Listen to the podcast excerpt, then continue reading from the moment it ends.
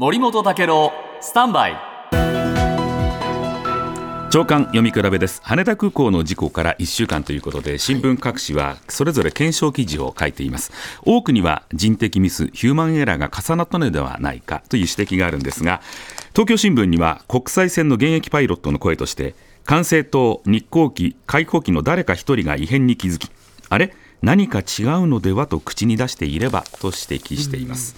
ただ、そうしたヒューマンエラーが起きるのはシステムにも問題があるだろうということで、産経新聞には元日本航空機長の土井さんのコメントとして、いまだに無線で更新しているため、どうしても渾身や聞き間違いなどの誤認が起こり、復唱しても正しく伝わるとは限らない。交通量の増加に伴い、安全装置など多くの機材は開発されたが、通信手段だけが60年以上変更されないままの航空行政にも問題がある。通信手段に頼っていることにも問題があるのではという指摘ですね。うん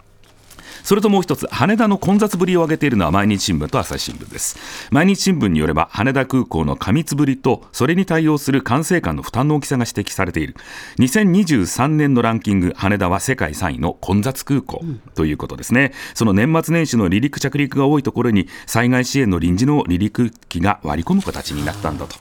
朝日新聞によればこの羽田空港の発着が2、3分おきということで、これはもう JR 山手線並みなんだということなんですね。はい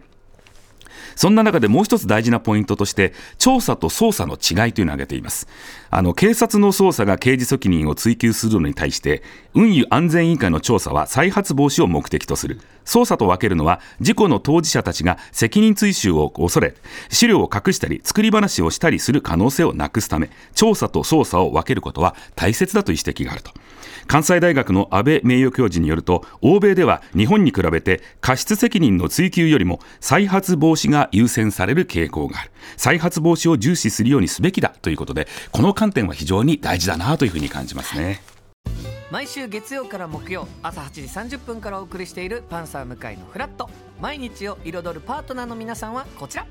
月曜パートナーの滝沢カレンです。火曜パートナーのココリコ田中直樹です。水曜パートナーの三田寛子です。そして木曜日は？横澤夏子ですヤーレンズのデイ淳之介です。奈良原雅樹です。横澤夏子ちゃんとヤーレンズが各週で登場。今日も一日頑張ろうのきっかけはパンサー向かいのフラットで。